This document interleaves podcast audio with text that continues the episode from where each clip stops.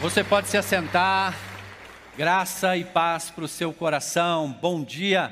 Seja muito bem-vindo ao Alcance Curitiba. Você também que nos acompanha por essa transmissão online, você também é muito bem-vindo. Uma alegria receber você aqui. E eu espero que o seu coração esteja preparado e a sua expectativa esteja em receber o que da parte de Deus Ele quer te trazer essa manhã: uma palavra, uma direção, uma cura, um toque. Eu não sei qual a sua necessidade. O que eu sei é que sempre que nós nos aproximamos e nos achegamos diante de Deus, a gente tem que ter essa expectativa de que Ele vai fazer, Ele vai mover em alguma direção, Ele vai mover em nós porque essa é a maior intenção do Espírito Santo de Deus mover através de nós e nos levarmos mais perto dele. Eu quero orar em favor dessa palavra, em favor dessa ministração. Senhor, muito obrigado por esse dia. Nós te damos graça, pedimos a intervenção do teu Espírito Santo nesse momento. Não que sejamos capazes por nós mesmos, mas a nossa capacidade vem do Senhor. E apresentamos aqui essa fala, essa palavra, apresentamos os corações e mentes aqui, que o Teu Espírito Santo possa fluir com graça, com libertação e com liberdade, em nome de Jesus. Amém. Amém. Acompanhe comigo, por favor, a leitura no livro de Provérbios, capítulo 4, verso 23. Eu gosto muito desse texto porque é um texto que acompanha minha trajetória de vida, é um texto que é, é, é quase um, um, um, um, instrumento de trabalho. É, quando nós falamos acerca da vida interior, quando nós falamos do coração. Acompanhe comigo aqui, livro de Provérbios, capítulo 4, verso 23, que diz assim: Sobre tudo o que se deve guardar, guarda o seu coração, porque dele procede as fontes da vida.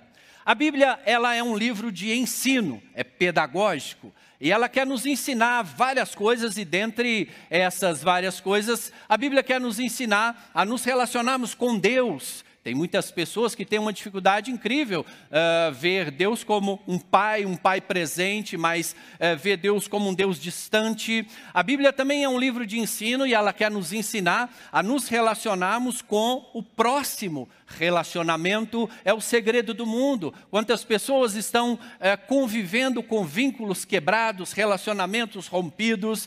A Bíblia também quer nos ensinar a nos relacionarmos com nós mesmos, ou seja, a nossa vida interior, infelizmente, é, existem muitas pessoas que elas têm sérias dificuldades na forma como elas se enxergam, sempre uh, se inferiorizando, sempre se depreciando, elas têm uma dificuldade muito grande, pois carregam nas suas emoções as culpas, as dores, os traumas, os pesos, e que compromete essa estrutura.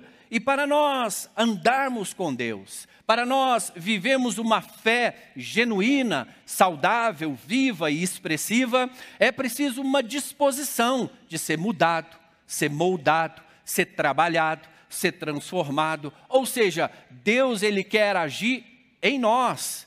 E a minha ênfase aqui nesse primeiro momento está na defesa de uma ideia, na defesa da da ideia de que o nosso coração, ele tem uma relevância muito grande na nossa, no nosso relacionamento com Deus. E também defender a importância de guardar o nosso coração. O livro de Provérbios, então, ele diz aqui sobre tudo o que se deve guardar, guarda o seu coração. E quando a Bíblia ensina sobre o coração, ela não está se referindo ao órgão físico, biológico, que bombeia o sangue para o corpo. Quando a Bíblia menciona e ensina sobre coração, e ela ensina muito sobre coração, a Bíblia em todo o tempo está apontando essa direção da interioridade, da nossa vida interior, do nosso coração, no nosso relacionamento com Deus, na nossa qualidade de vida. E quando a Bíblia ensina sobre coração, ela está, é, ela está querendo dizer sobre a sede das nossas emoções, das nossas vontades e dos nossos desejos. É isso então que a Bíblia quer dizer sobre coração, a sua vida interior, a sua estrutura interna. Né? E quando ela menciona isso, há uma intenção de mostrar o quanto a sua vida interior é importante. Há uma direção muito clara, então, nesse no texto ali, sobre tudo o que se deve guardar. É um comando, é uma direção sobre tudo o que se deve guardar. Guarda o seu coração. Uh, aquilo que afeta o nosso coração vai afetar as nossas atitudes, vai afetar as nossas ações, o que tem entrado no seu coração. Assim como o seu corpo físico, ele precisa de se alimentar de nutrientes, assim também o nosso coração se alimenta de coisas que vão influenciar a nossa vida, que vão influenciar a nossa conduta, as nossas ações e as nossas escolhas. E nós precisamos entender aqui essa relação do nosso coração e eu quero construir com você esse entendimento, defendendo aqui a tese da importância do nosso coração e da necessidade de guardar o nosso coração. Então vamos lá. Eu quero citar aqui o que Jesus diz no Evangelho de Mateus, capítulo 5, o verso é 8. Jesus diz assim: Bem-aventurado os limpos de coração, porque eles verão a Deus. Bom, se Jesus menciona que é mais do que feliz, é bem-aventurado os limpos de coração, porque certamente, por um outro lado, existem aqueles cujo o coração estão sujos. O que suja o nosso coração? O que, o que suja o nosso coração e compromete até a nossa visão?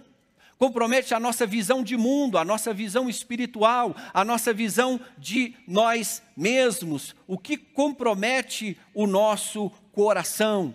É claro que nós não fomos ensinados a falar sobre nossas emoções. Nós não fomos minimamente ensinados acerca da importância do nosso mundo interior. Muito pelo contrário, fomos ensinados apenas a viver para fora. Né? Fomos ensinados muitas vezes a ignorar, a reprimir ou até mesmo abafar as nossas emoções. Quantos de nós cresceram ouvindo a seguinte expressão: menino, não chora, engole esse choro, homem não chora. É. Quantos de nós ouvimos, crescemos ouvindo a seguinte informação: não demonstra os seus sentimentos, isso é sinal de fraqueza. E aí então a gente constrói uma cultura de adoecimento emocional, construímos uma cultura aonde nós não vamos guardar o nosso coração e vamos ter umas sérias e graves e danosas consequências acerca disso. E eu preciso te dizer que o falar, ele é terapêutico, ele é curativo, e o guardar, ele é adoecedor. Deixa eu ilustrar para você. Imagine aqui comigo se nós formos acumulando lixo aqui nesse lugar. Lixo, dia após dia, uma semana, um mês, enchendo de lixo aqui esse lugar. Esse lixo, ele vai atrair mosca, rato, barata e diversos incômodos nesse sentido, porque existe uma contaminação, existe uma sujeira, existe uma causa que está atraindo é, esses essas, esses incômodos. A causa é o lixo, o sintoma do lixo ali são as moscas, são os ratos, são as baratas, e não adianta nenhum esforço nosso de ficar espantando os mosquitos, ou tentando matar as baratas, ou até mesmo criar estratégias para prender ou matar os ratos, porque enquanto houver lixo, vai atrair esses incômodos. E aqui então nós aprendemos que a verdadeira libertação de uma vida interior consiste em lidar com o lixo da alma. A verdadeira libertação é, que uma pessoa precisa experimentar é lidar com esse lixo. Agora, de certa forma, dá um pouco de trabalho. Abrir os porões da nossa alma e deixar a luz de Deus entrar naqueles quartos mais escuros, isso requer de nós um pouco de disposição. Obviamente, é mais fácil viver para fora. Obviamente é mais fácil então você viver apenas nessa realidade externa, mas eu preciso te dizer que a sua realidade externa é nada mais, nada menos do que uma consequência da sua realidade interna, da sua realidade interior. Então veja que um coração guardado é como um alicerce que vai gerar então essa saúde emocional. Acompanhe comigo essa leitura aqui, mais uma vez, Jesus nos ensinando e nos apontando nesse sentido, em Mateus 7, a partir do capítulo 24. Acompanhe comigo, Jesus diz assim: Todo aquele, pois, que ouve essas minhas palavras e as pratica, será comparado a um homem prudente, que construiu a sua casa sobre a rocha. Caiu a chuva, transbordaram os rios, sopraram os ventos e bateram com força contra aquela casa, e ela não desabou, porque tinha sido construído sobre a rocha. E todo aquele, pois, que ouve essas minhas palavras e não as pratica, será comparado a um homem insensato que construiu a sua casa sobre a areia. Vieram as chuvas, transbordaram os rios, sopraram os, os ventos e bateram com força contra aquela casa, e ela desabou, sendo grande a sua ruína. Dentre as riquezas que esse ensino do texto nos traz, nos traz, uma que eu mais gosto é a atualidade que esse texto apresenta, porque é um retrato da nossa atualidade. Existem muitas pessoas que estão vivendo seus casamentos, suas famílias, sua vida emocional em ruínas totalmente desabados. É um retrato da vida atual, as pessoas vivendo a sua vida interior extremamente demolidas, extremamente é, despedaçadas. Agora, aqui, para nós extrairmos a interpretação correta aqui do entendimento, nós precisamos fazer uma, uma reflexão, tanto quanto filosófica e também existencial qual o problema da vida?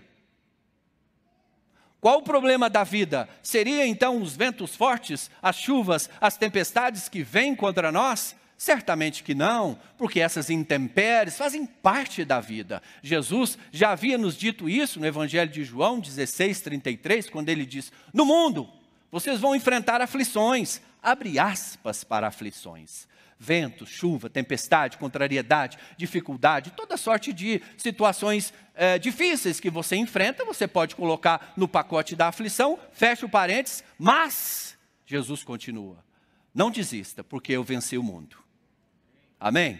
Então me ajuda aí com um amém.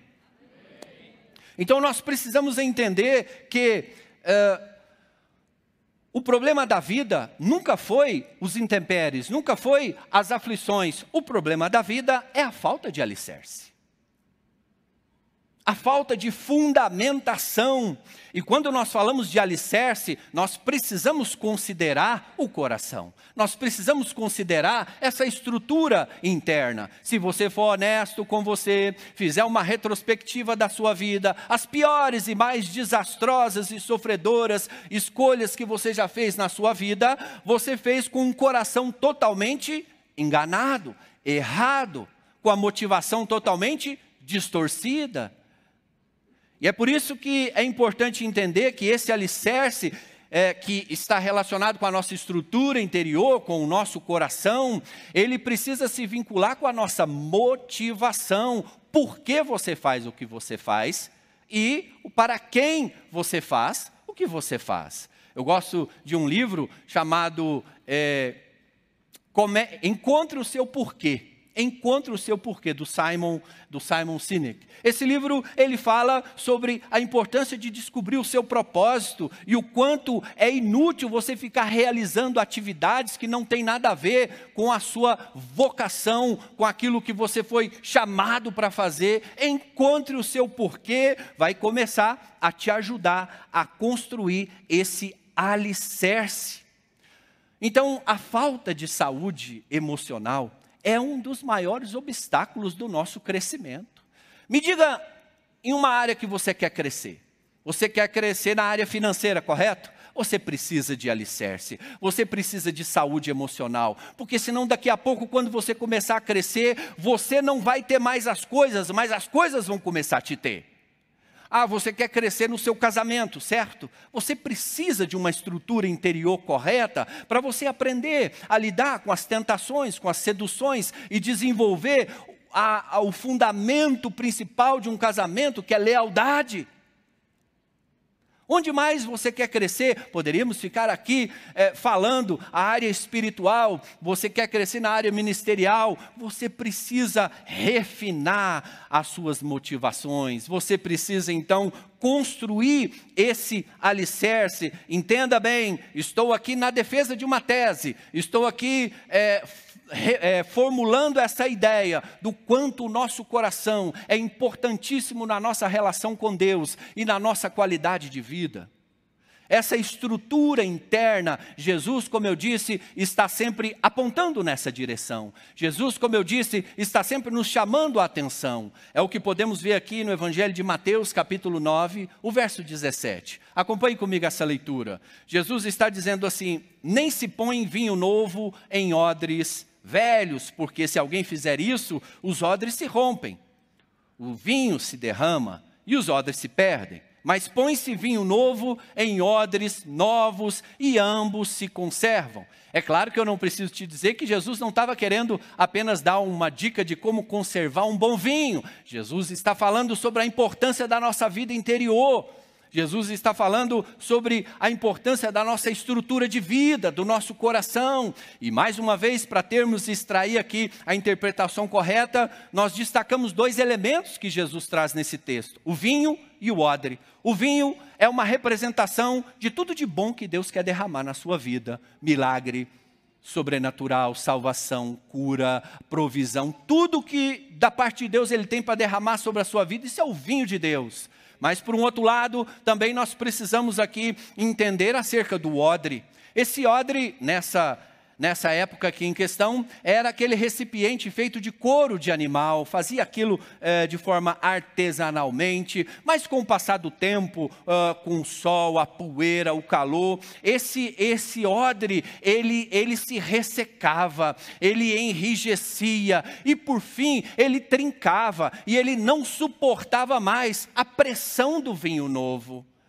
Ele não suportava mais essa pressão, e aí, toda vez que insistia em colocar o vinho sobre é, esse odre, vazava tudo e desperdiçava tudo. O que Jesus está nos ensinando aqui é: não seja como esse odre velho, não tenha essa estrutura interna ressecada, enrijecida e trincada. É, eu, gosto, eu gosto de citar um versículo, ele é bem difícil de achar, veja se você consegue achar aí, é Heresias 10, 10. Alguém procure aí, por gentileza. Alguém achou não? Você achou, Marcelo? Heresias 10, 10 diz assim, mas você quer ouvir o que, é que diz não? Bem-aventurado os flexíveis, porque eles jamais se quebrarão.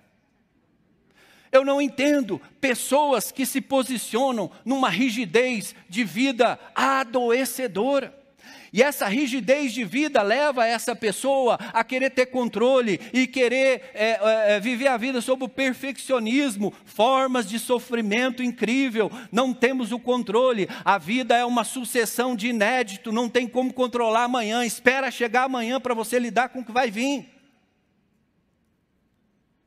Pessoas que insistem em, em se estabelecer no perfeccionismo, se sai uma unha fora do que planejou, a pessoa desaba inteirinha. Então veja como é importante nós não sermos esse odre velho, ressecado, enrijecido, porque, como nós já falamos anteriormente, faz parte da vida chuva, vento, tempestade, e nós precisamos aqui desenvolver a capacidade de amortecer os impactos que a vida nos traz amortecer os impactos que a vida nos traz. Né? E o pastor Cote tem um livro é, e cujo título é assim muito cirúrgico que diz o avivamento do odre novo. Você quer viver esse avivamento?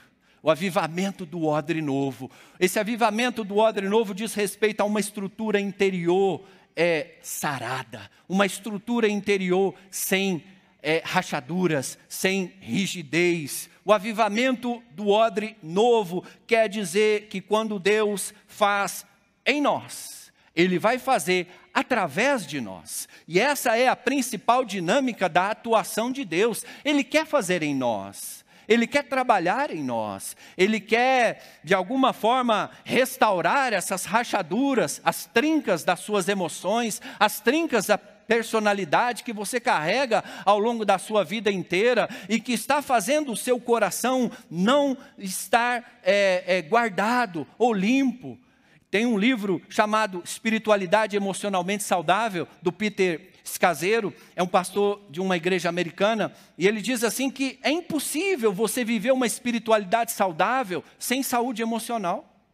Porque as repercussões das suas emoções, sejam elas boas ou más, sejam elas saudáveis ou adoecidas, as repercussões das suas emoções vão se, vão se refletir no seu casamento, na sua vida com Deus, na sua relação, no seu trabalho.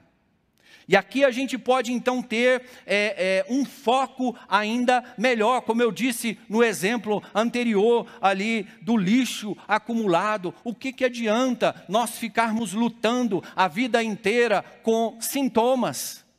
É, moscas, ratos, baratas que insistem em incomodar sua vida, mas nunca arregaçar as mangas, abrir o porão da alma e lidar com esse lixo que você tem carregado uma vida inteira. Então essa espiritualidade, ela não se vive no estereótipo. O evangelho, ele é um evangelho do coração, da essência, é do lado de dentro. É isso que Jesus está chamando a atenção no Evangelho de Mateus, capítulo 15. Acompanhe comigo essa leitura, por gentileza. Evangelho de Mateus, capítulo 15, o verso é 7. Ali diz assim: Hipócritas, Bem profetizou Isaías a respeito de vocês, dizendo: Esse povo me honra com os lábios, mas o seu coração está longe de mim. Veja, essa fala de Jesus está sendo dirigida para a elite religiosa da época, aqueles homens doutores da lei, os fariseus, os escribas, homens que é, tinham a lei na ponta da língua, homens que sabiam acerca da lei mosaica, eles tinham um conhecimento profundo da teologia, e Jesus está dizendo: hipócritas. Ou seja, o que é um hipócrita? É aquele que é versado na arte de representar. Hipocrisia é a arte de encenar, de representar, de, de manifestar apenas um estereótipo, é o ato de fingir e a fala de Jesus aqui, ela é muito contundente nessa insistência de viver uma espiritualidade apenas do lado de fora. Então, dos, um dos objetivos aqui da defesa da minha ideia, da defesa da tese, da importância do coração, é chamar você um pouco para dentro. Quem sabe você está lutando aí com sintomas e você já está cansado. Quem sabe você está lutando aí com situações e que você não chega na raiz daquilo que precisa chegar. Então, um, a condição do nosso coração é fundamental na nossa busca com Deus. A condição do nosso coração é fundamental na nossa qualidade de vida, na nossa caminhada. Um coração ferido, um coração cheio de lixo, carregando dores e traumas, não vai conseguir, não vai avançar. O que suja seu coração? O que tem carregado o seu coração? O que tem o melhor sobrecarregado o seu coração e comprometido muitas vezes a sua busca, as suas relações, seu casamento, sua família. Buscar a Deus de todo o coração é uma condição muito importante.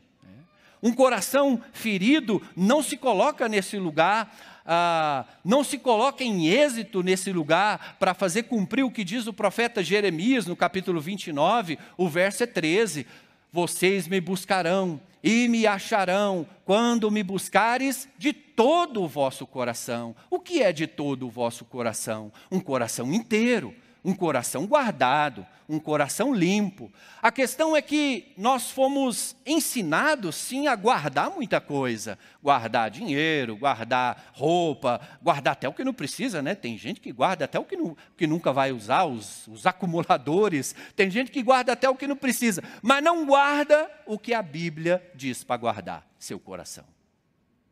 Não guarda o que a Bíblia diz para guardar, que é o seu coração. A importância do seu mundo interior, a importância da sua vida interna. Nós, como eu disse, vivemos muito para fora e há um chamado aqui para você olhar para dentro. Há um chamado aqui para você, então, fazer essa reflexão. Às vezes eu ouço assim, mas pastor, eu estou tão. Eu me sinto muito sem saída. Tem problemas da minha vida que eu me sinto sem saída. Eu costumo dizer a seguinte resposta: a saída é para o alto e para dentro. A saída sempre é para o alto e para dentro. No aconselhamento com pessoas, atendendo pessoas, ouvindo a história de vida das pessoas, isso nos mostra aqui, nos traz aqui a experiência de entender alguns padrões. As pessoas têm a tendência de carregar muitos lixos nas suas emoções que não deveriam carregar. Então, isso nos mostra que quando você vai ouvir a história de alguém, quando você vai fazer essa análise, esse mapeamento, essa escuta ativa para entender a história de vida da pessoa, você consegue então chegar a essa conclusão de que muito do que a pessoa está vivendo é em decorrência de que o coração não foi guardado como deveria ser guardado. Enfim, feito essa defesa aqui, essa breve apresentação da importância do nosso coração, da nossa vida interior eh, na relação com Deus e a necessidade de guardá-lo, nos cabe aqui então uma pergunta: mas, pastor, eh, eu tenho que guardar meu coração de quê? A Bíblia diz para guardar. Eu já entendi a relevância do coração na relação com Deus e na minha qualidade de vida. Agora, guardar o coração de quê? Obviamente, existem inúmeros males que têm o poder de, de contaminar o nosso coração. Ah, até mesmo nesse momento que nós estamos vivendo como sociedade, as pessoas elas estão muito contaminadas com esse vírus que adoece as emoções. O coração já foi contaminado há muito tempo com o medo, com a insegurança, com a desistência, com o desânimo, e as pessoas às vezes não percebem, com a frieza. O coração já foi contaminado há muito tempo, agora nós precisamos então guardar para que não haja uma contaminação maior e buscar essa limpeza, assim como Jesus disse: bem-aventurados limpos de coração. Se Jesus diz que existe os limpos, nós podemos chegar lá, amém? Nós podemos limpar o nosso coração. Pastor, você não conhece a minha história. Foi muito lixo acumulado, foi muitos anos, foi muito sofrimento. Deixa eu te dizer uma coisa: cuide com esse discurso que valoriza mais aquilo de negativo que te aconteceu. Cuide com esse discurso que te leva a um lugar de vitimismo, estagnação e falta de reação. Você não é vítima do seu passado. Você não pode ficar refém daquilo que fizeram com você. Você tem condições de assumir um novo papel, você tem condições de, em Cristo, assumir uma nova postura de vida, guardar o seu coração e buscar viver o melhor do que Deus tem para você. E para ajudar as pessoas a guardar o coração, muitas vezes a gente precisa ajudá-las a sair desse lugar. Um lugar de estagnação, um lugar de desistência, mas reaja, saia daí. Sim, não podemos mudar o que passou, houve sofrimento, houve perda, houve traição, mas isso não pode te definir. Essa não pode ser a marca principal da sua vida. Eu já falei aqui em outros momentos: é, existe vida além do trauma. É, infelizmente, a, as pessoas, quando se colocam nesse lugar de vitimismo, o coração delas se torna um oratório de mágoas, um oratório é, é, é de dores, e a pessoa então é, vive a vida dela orbitando, girando em torno dessa ferida. Não faça das feridas da sua vida o, o, o centro da sua vida. Não faça das feridas da sua história o centro da sua vida. O centro da sua vida é Jesus Cristo. E o que Ele pode fazer por você é muito maior, é muito melhor do que os erros, os sofrimentos e as feridas que você sofreu. Então, enfim, existem muitos males aqui que podem é, é, comprometer o nosso coração, mas eu separei aqui apenas três males, baseado aqui na, no, numa fundamentação bíblica, males nas, nos quais nós precisamos guardar o nosso coração. O primeiro mal que nós precisamos guardar o nosso coração é o orgulho. É o mal do orgulho. Você sabe que o orgulho é um mecanismo de defesa interno, aonde a pessoa insiste em buscar uma autoafirmação daquilo que ela é ou tem, insiste em buscar, em se colocar num nível de superioridade a, em relação ao outro, mas no fundo a pessoa muitas vezes sofre de uma insegurança, ela sofre de uma falta de identidade, porque se você é, você não precisa ficar provando, insistindo para o outro para que ele veja que você é. Se você é, você é. Agora, o orgulho, ele leva as pessoas então nessa busca de autoafirmação, de superioridade. Agora, olha o que Deus diz acerca do orgulho ali em Tiago, capítulo 4, verso 6. Olha o que a Bíblia nos diz. Tiago, capítulo 4, 6 diz assim: Mas ele nos dá cada vez mais graça, pois isso diz: Deus resiste aos soberbos, mas dá graça aos humildes. Irmãos, com perdão da palavra, não me interprete um pouco grosso aqui, mas o orgulho é uma burrice. O orgulho é uma burrice e conspira totalmente contra o autoconhecimento. Você conhece uma pessoa orgulhosa? Uma pessoa ignorante. Você conhece uma pessoa é, humilde? É uma pessoa inteligente, cheia de autoconhecimento. Porque a Bíblia diz que Deus resiste ao soberbo.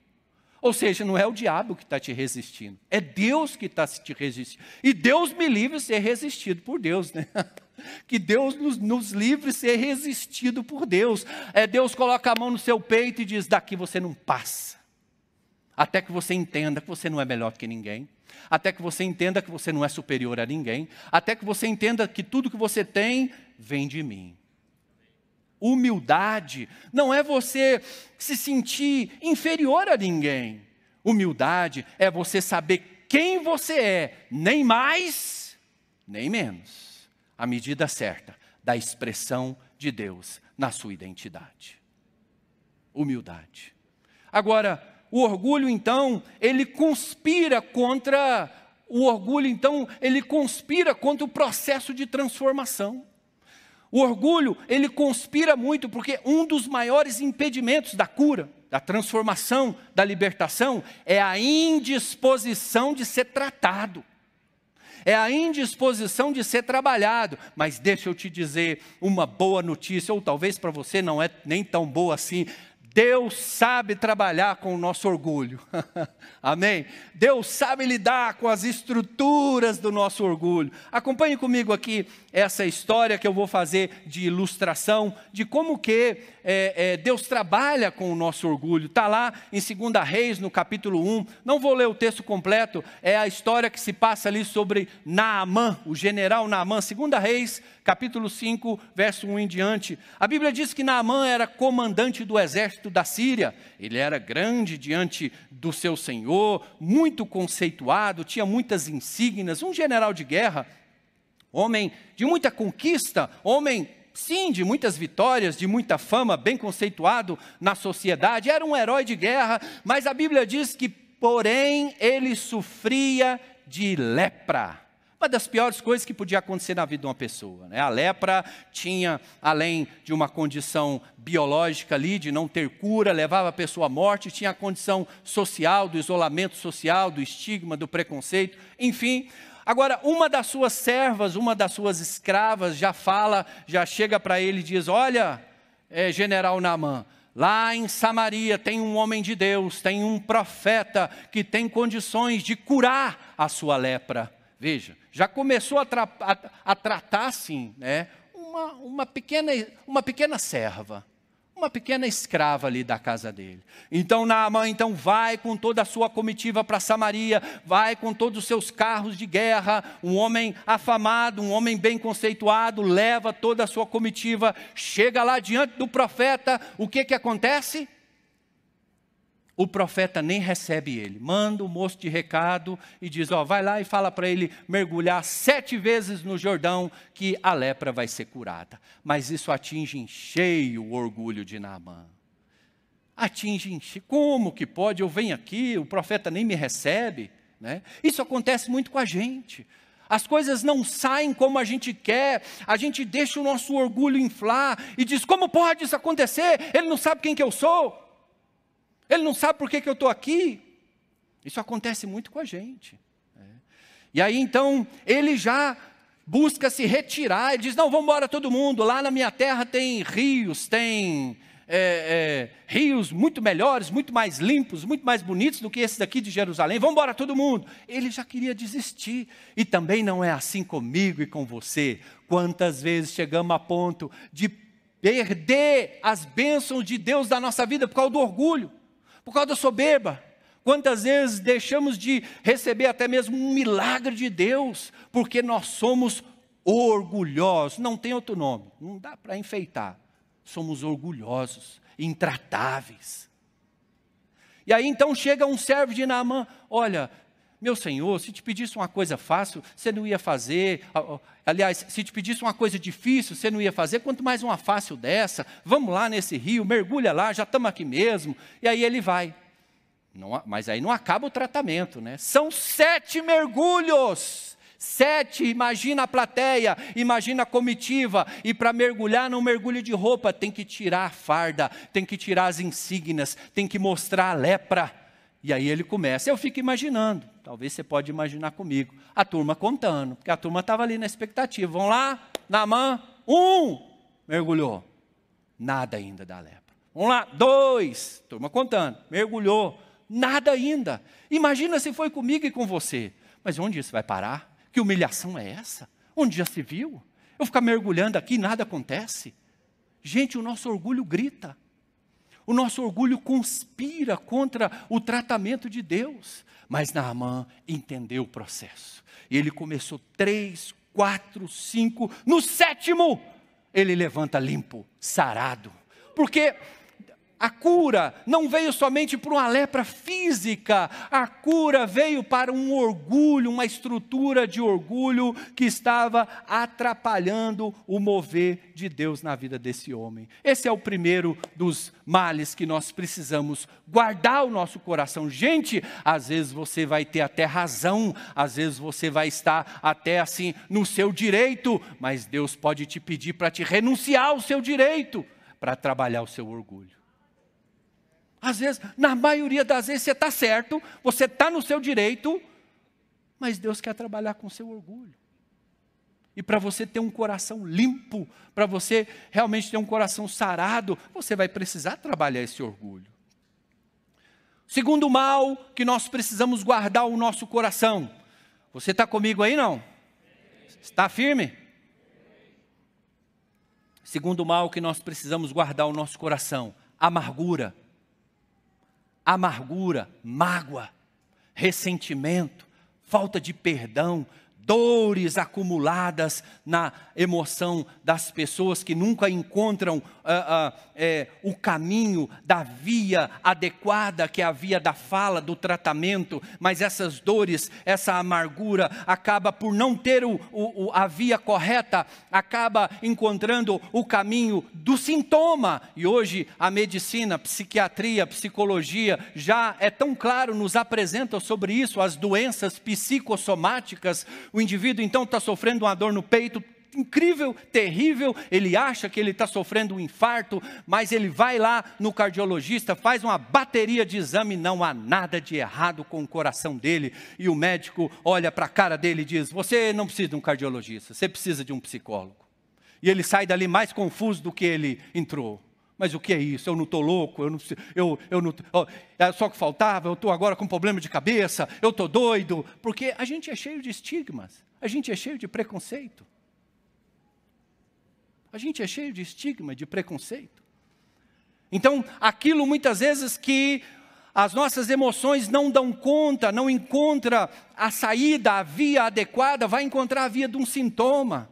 Ou seja, a sua, o seu corpo físico, é possível que ele sinta essas dores dessa alma e não adianta tratar porque a raiz é emocional. A amargura é um mal muito grande que nos adoece. A amargura nos rouba a paz, nos rouba a alegria. A falta de perdão te faz vinculado ao outro ofensor. O perdão não é para o outro, é para você mesmo.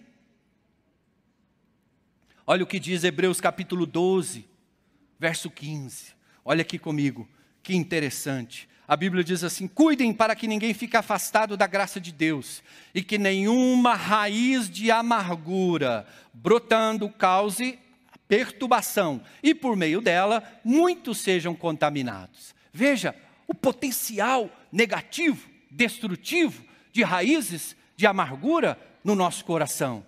Duas consequências tão danosas e prejudiciais: perturbação e contaminação. Você conhece alguém perturbado?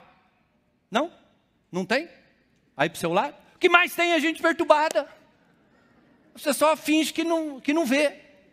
O que mais tem é gente perturbada, é gente andando nos seus extremos, é gente andando além da sua linha limítrofe saudável. O que mais tem é gente perturbada, não dorme direito, não acorda direito, não come direito, não relaciona direito. Se está alegre demais, bebe um remédio porque está muito alegre. Se está triste demais, bebe outro remédio porque está triste.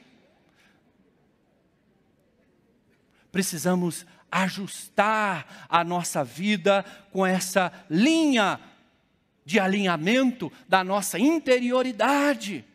Precisamos ajustar a nossa vida, porque às vezes essa agitação do lado de fora desestabilizou a sua vida. É. Essa, essa agitação desestabilizou, além da perturbação, as raízes de amargura também geram contaminação. Uma pessoa ferida na alma ela é altamente contagiosa. É, é, daí que a gente entende aqui o conceito de pessoas tóxicas. O que são pessoas tóxicas? Onde elas chegam, ela intoxica o ambiente. Intoxica como? Com negativismo, reclamação, um crítico. Não tem uma palavra de bênção. Mas para reclamar, para pôr um defeito, tem.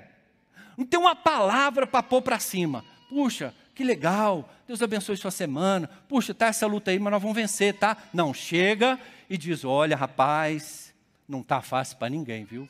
Do jeito que está aí, é melhor não desistir mesmo. Pessoas tóxicas. E por que isso acontece? Porque a Bíblia diz que a boca fala daquilo que está cheio o seu coração. Quando é que você vai começar essa faxina no seu coração? Quando é que você vai começar a arregaçar as suas mangas e abrir essas masmorras da sua alma e deixar a luz de Deus entrar ali e brilhar no mais profundo do seu interior? Porque tem coisas preciosas lá dentro. Tem coisas maravilhosas que Deus quer chamar para fora. Então, essa amargura tem o poder de nos bloquear, e é um, um mal que ele contamina o nosso coração, e nós precisamos guardar o nosso coração da amargura. Veja, nós precisamos ter mais essa, essa facilidade de ser mais inimigo da mágoa, porque existem pessoas que elas mordem facilmente a isca de Satanás. Bem, bem, a gente sabe que né, o inimigo está sempre jogando dardos inflamados do maligno, é bíblico. Só que às vezes a pessoa está sofrendo de tanta baixa estima, a pessoa está sofrendo de tanta inferioridade, está com um coração tão amargurado, a seta não veio para ela, era para o vizinho, mas ela pega a seta e põe nela. O inimigo diz: ah, não era para você, mas se você pegou e, e você está ajudando o meu ministério aqui a crescer. Pessoas que, infelizmente, acabam é, facilitando o ministério do inimigo. A seta não era para você, porque você está pegando essa seta e colocando na sua vida. Lida com aquelas que são para você e abre mão daquelas que não são. Então, essa amargura é um mal que nós precisamos guardar o nosso coração. Terceiro mal e último mal aqui que nós precisamos guardar o nosso coração é a dureza a dureza. Às vezes, as frustrações, as perdas, decepções, desilusões, relacionamentos quebrados, isso pode ter o poder de endurecer o nosso coração e nos tornar insensíveis.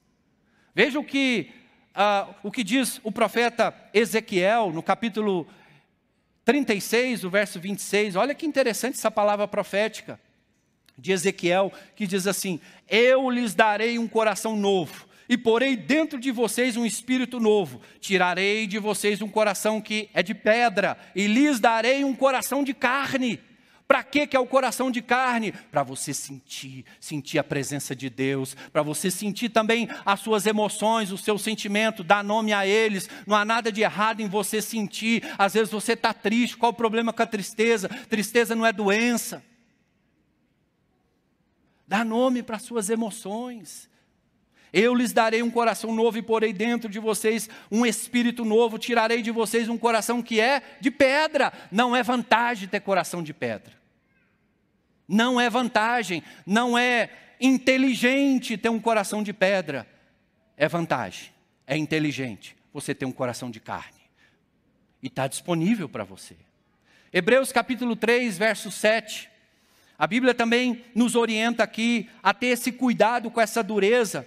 Hebreus 3, 7 diz assim: Por isso, como diz o Espírito Santo, hoje, se ouvirem a sua voz, não endureçam o coração como foi na rebelião, no dia da tentação do deserto, onde os pais de vocês me tentaram, pondo à prova, e viram as minhas obras durante 40 anos. Por isso me indignei contra essa geração e disse: O coração deles sempre se afasta de mim, e eles não, conhe e eles não conheceram os meus caminhos. Veja, se Deus está falando com você, você precisa ter cuidado com a dureza do seu coração.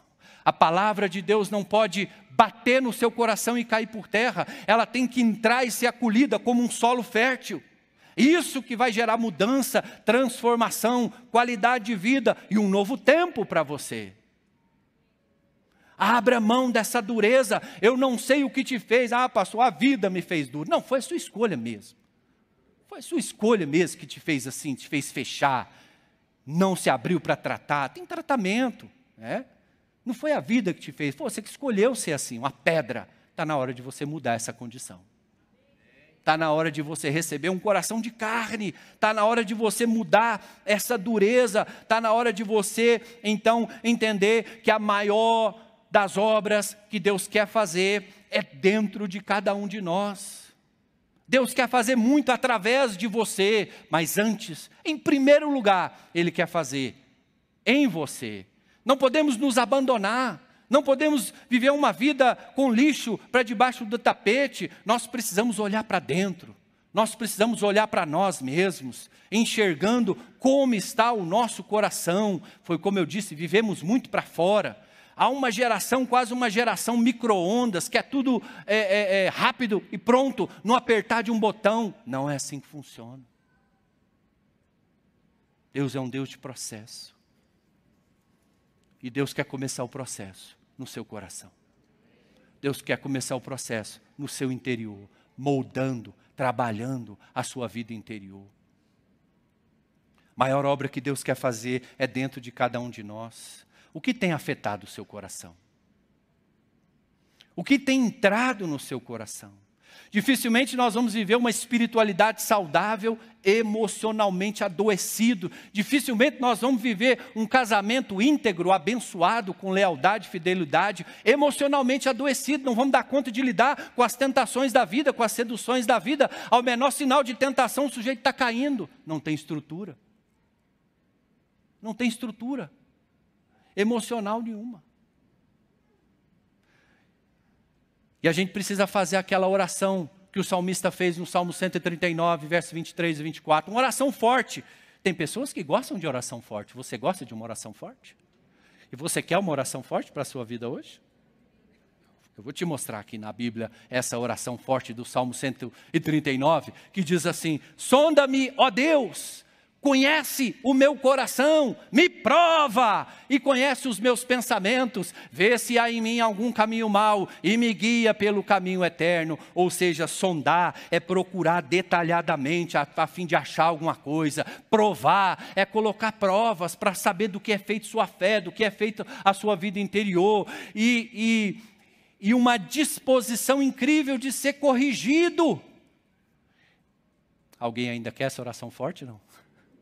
Alguém ainda quer essa oração forte? Não.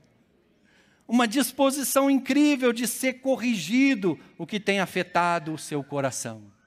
Veja, o nosso destino, ele é ativado no nosso coração. É por isso que o reino das trevas tem é, uma iniciativa gigantesca de, de, de, de comprometer o destino e o propósito das pessoas, de alguma forma ferindo, machucando, comprometendo o coração das pessoas. O nosso destino começa no, no nosso coração.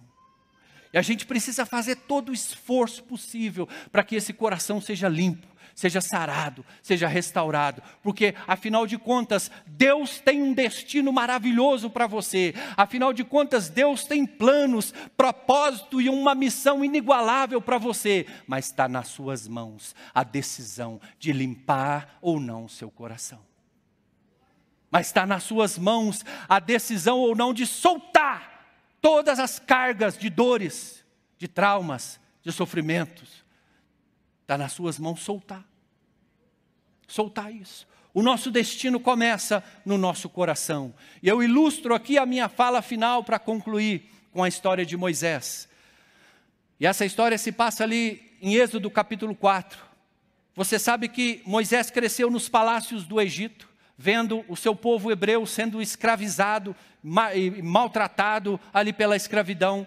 Então, um certo dia, Moisés sai ali do palácio, intervém numa briga ali entre um hebreu e um, é, entre um, um, egípcio e um hebreu, e ele mata esse egípcio.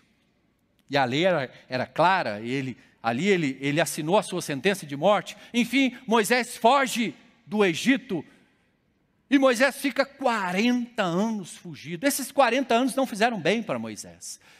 Ninguém que vive a sua vida fugindo fica bem. Ninguém que vive a sua vida fugindo do passado fica bem. O passado nunca é problema. Eu tenho passado, você tem passado. O problema é o que nós vamos fazer com o nosso passado. Vamos viver fugindo dele? Vamos viver acorrentado nele, amedrontado nele? Ou nós vamos enfrentar ele? Então Moisés fica 40 anos fugido, e esses 40 anos, como eu disse, faz muito mal para Moisés. Ele já não se vê mais capaz, ele se vê muito mal, com baixa estima, inferiorizado, descredibilizado, desanimado, desiludido, mas mesmo assim, Deus se aproxima até ele. Porque às vezes eu e você, a gente chega, a gente chega até a desistir do plano de Deus para nós, mas Deus não desiste. Deus não desiste. E foi o que aconteceu com Moisés. Então, Deus se aproxima dele ali naquela sarça ardente. E é incrível, imagine, Deus aproxima de Moisés, um mato pegando fogo sobrenaturalmente, e Deus começa a comissionar Moisés: Moisés, você vai voltar no Egito, eu tenho um plano para você, você vai libertar seu povo, eu estou contigo todos os dias, você vai fazer sinais, prodígios, maravilha. Sabe o que é que Moisés fala? Ah, Senhor, manda outra pessoa, não vai rolar. Não vai dar. Eu não sei falar, não posso. Será que Deus havia se enganado no, no RH do céu? Não era Moisés o candidato? Claro que não, claro que era. Moisés era, era assim. Só que Deus não estava vendo Moisés ali naquele momento com um coração tão carregado, ferido e machucado. Deus estava vendo Moisés lá na frente, um dos maiores líderes que teve na história de Israel, um dos maiores libertadores na história de Israel, um homem mais manso na face da terra, que viu Deus face a face. É assim que Deus nos vê. Não no momento da nossa dor, do nosso erro, do nosso sofrimento. Deus nos vê mais além. Então, Moisés, então Deus precisa fazer um trabalho cirurgicamente na alma de Moisés, nas emoções, no coração. Obviamente não tinha como ativar o destino profético de Moisés sem trabalhar o coração dele. Óbvio. O coração ferido e machucado estava uma âncora na vida de Moisés. Então Deus fala com ele: Ok, Moisés, vamos começar aqui a cirurgia na alma, vamos começar a clínica da alma, vamos começar o tratamento. O que, que você tem nas mãos, Moisés? Eu tenho um cajado. Joga esse cajado no chão. O cajado se tornou uma serpente. E a Bíblia diz que Moisés fugia da serpente. Óbvio, porque a serpente simbolizava a mitra de Faraó, um passado de vergonha, de medo, de dor, que Moisés fugia e não queria voltar. E aí Deus dá um comando: agora você vai segurar essa serpente, Moisés, pela cauda. E a gente não precisa ser experiente em serpente para saber que não segura pela cauda e sim pela cabeça. O que Deus queria com Moisés? mandando um comando desse. Deus estava Deus estava dizendo para Moisés: Eu preciso que você acredite em mim de novo. Eu preciso que você se vulnerabilize. Eu preciso que você aprenda a correr risco de novo em mim. Eu preciso que você se disponha, vença esse medo, vença essa insegurança que te paralisou, Moisés. Para ativar o seu destino no seu coração, você vai precisar dar passo de fé. Segura essa serpente pela cauda. E aí Moisés segura a serpente e ela se torna novamente um cajado. E foi com esse cajado que ele fez os sinais, os prodígios e as maravilhas. Esse cajado simboliza a identidade restaurada de Moisés. E eu entendo que muitas vezes na nossa vida, Deus também vai nos mandar segurar algum rabo de serpente. Não faz sentido, não tem lógica nenhuma, mas é Deus que está mandando, então segura. É Deus que está te mandando, então segura. Porque esse risco que você vai correr vai se transformar em autoridade na sua vida. Moisés se tornou em autoridade aquele risco que ele correu. Mas não bastava aí, algo mais precisava ser feito. Continua a cirurgia, continua o tratamento, continua a clínica da alma. Deus fala com Moisés: agora eu quero que você coloque a mão no peito, Moisés. Deus, e Moisés coloca a mão no peito e tira, a mão está leprosa, significando o que? Moisés está vendo você está vendo, Moisés, por que, que você não se identifica com seu povo? Está vendo por que você não se importa com o outro? Está vendo porque a indiferença entrou no seu coração? Porque seu coração está doente. Seu coração está doente. Um coração doente não frutifica. Um coração doente não multiplica. Um coração doente não atende chamado nenhum. Um coração doente só se importa consigo mesmo. Um coração doente só faz das suas feridas o centro da sua vida. Um coração doente só quer fugir. E Deus está falando para Moisés: não dá para ativar o seu destino e o seu propósito com esse coração. Você precisa sarar isso aí. E aí então Deus fala com Moisés: coloca a mão de novo, Moisés, no seu coração. E quando Moisés põe a mão de novo e tira, a mão está limpa. Deus está dizendo: eu posso curar sua alma, eu posso curar seu coração. Eu posso limpar o seu coração, ativar o seu destino para que você vá cumprir isso com o coração guardado. E essa história que eu ilustrei aqui da vida de Moisés também se aplica a mim e a você. Somos uma geração inteira de Moisés. Uma geração inteira que muitas vezes tem entrado numa rota de fuga, levando dores, levando as cargas, levando frustrações, e temos um chamado incrível na nossa vida. Mas esse chamado está, ele está enterrado no meio desses escombros do nosso coração. E está na hora de você, então, resgatar isso. Está na hora de você resgatar esse sentido, está na hora de você resgatar esse propósito. E uma das maiores estratégias do inimigo é neutralizar seu coração, é realmente abafar esses dons, esse destino, porque uma vida sem sentido adoece a alma. Uma vez que a sua vida não tem sentido, não tem propósito, não tem cor, não tem sabor, não tem gosto, as pessoas no seu desespero restam então querer desistir da própria vida. Essa é uma das maiores estratégias do reino das trevas. Mas uma das maiores estratégias do reino de Deus, como diz a palavra em João 10, 10, o inimigo, o ladrão veio senão para roubar, matar e destruir. E Jesus então diz: Mas eu vim para que tenham vida e vida em abundância. Vida e vida em abundância.